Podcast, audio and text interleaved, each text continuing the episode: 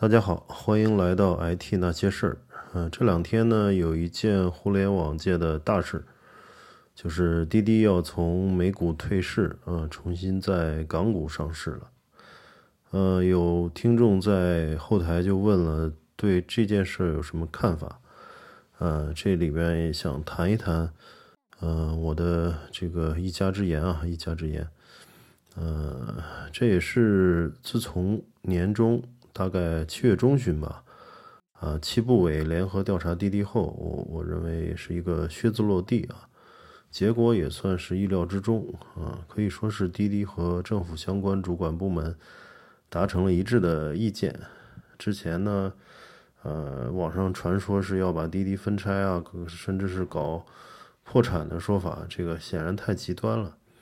一个本土培养出来的如此之大的一个互联网公司。呃，没必要一巴掌拍死啊，嗯，于人于己都没有好处。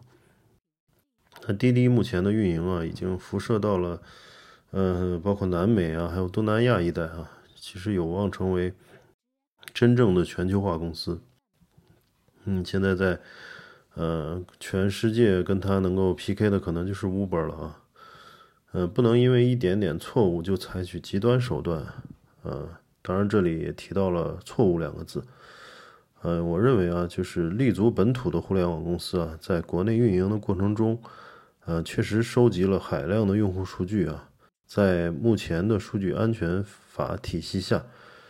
呃，确实是应该向政府报备和这个审批的。即便在之前数据安全法未出台之前，实际公司的运营者应也应该思考啊，公司利益和这种国家利益或者说数据安全之间的关系。那么从这次，嗯，滴滴上市所触发的监管介入，到后续调查，呃，一直到决定美股退市回归港股，我认为在操作上，还是体现了国家主管部门监管意识的这种敏锐，还有法律的配套的快速出台，嗯，也杜绝了类似公司的再次闯关海外上市。嗯，让流程和制度，嗯，再一次能够这个应对了新经济所带来的问题和变化。嗯，众所周知啊，互联网在中中国近二十年的发展，嗯，可以说是狂飙突进，全球最大的单一市场啊。那么，呃，在发展的过程中呢，有非常多的公司啊，都得到了这个风险投资。呃，这个风险投资本身就是一个嗯国外的概念，就问这个 venture capital，它就是国际资本慢慢这个进入中国，然后找到这个互联网这么好的一个行业，呃，这个行业又是一个监管很弱，然后是一个流动性很强、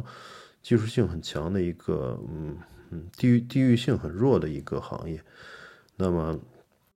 嗯就是这个。有这么大的市场，然后又有本土的这个呃很好的技术资源，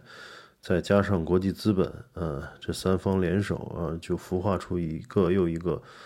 呃这个独角兽和互联网巨头啊，这确实是令国人骄傲和高兴的。呃，我们也挺自豪，就这些年中国的创业者，甚至慢慢走向了东南亚、还有中东和欧美。呃，开始收购一些小国家的互联网公司啊，或者以本土的品牌切入，导入中国的这个经验和技术，很快就能在当地做的，嗯，玩的是风生水起。那这是因为在中国这个巨量市场啊，特别是红海市场中厮杀和历练过，再去一些竞争不那么激烈的中小国家发展呢，可以说是猛虎下山。呃，特别是在没有美国互联网公司大量侵蚀的市场啊，中国的这个游戏啊，还有电商啊、直播啊、支付、打车、外卖，呃，都可以很快取得当地的前三名。嗯，我记得前一阵看一个杂志上，就是中东那些包着头的那些这个阿拉伯人啊，在玩那个呃美女直播的那个那个 app，然后那个也是中国人做的。呃，非常厉害，就让那个阿拉伯的这个包头那些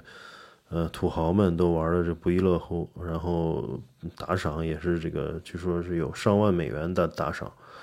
嗯，因为那那些地方也像迪拜那地下喷石油的，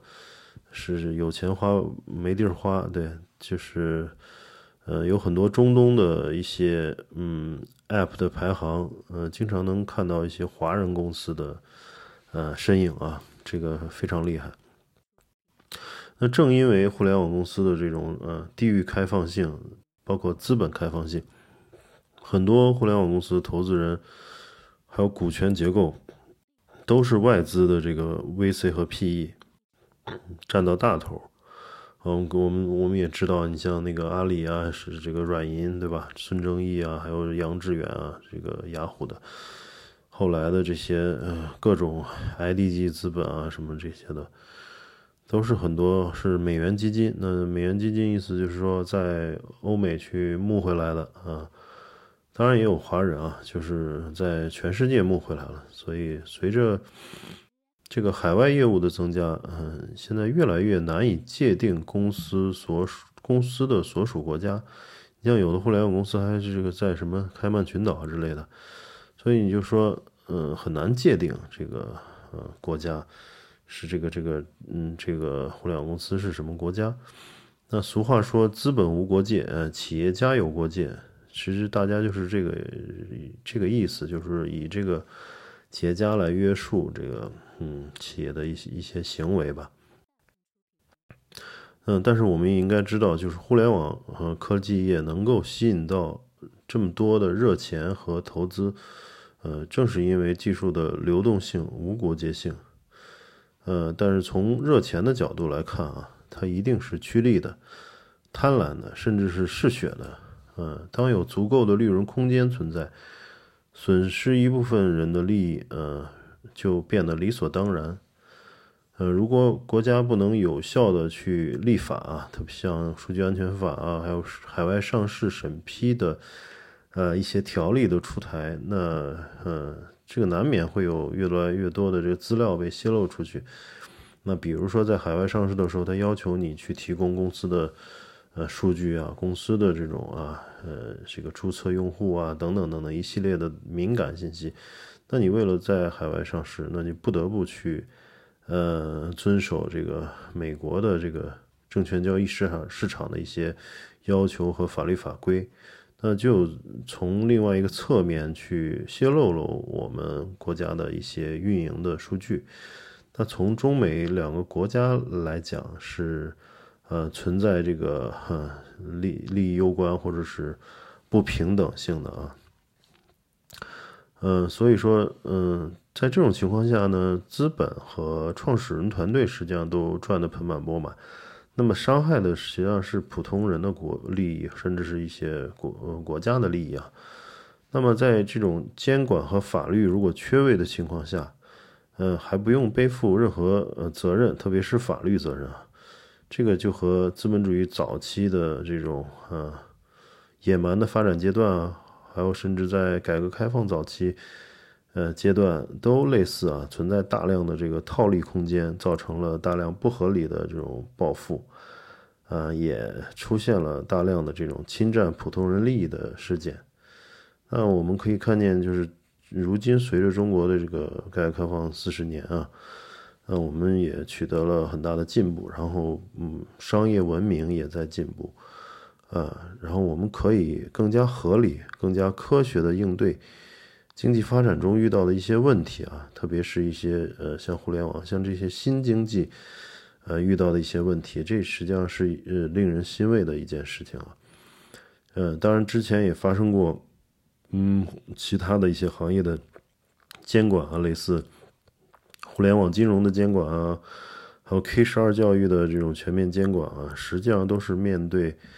资本无序扩张导致社会问题后的一种宏观调控，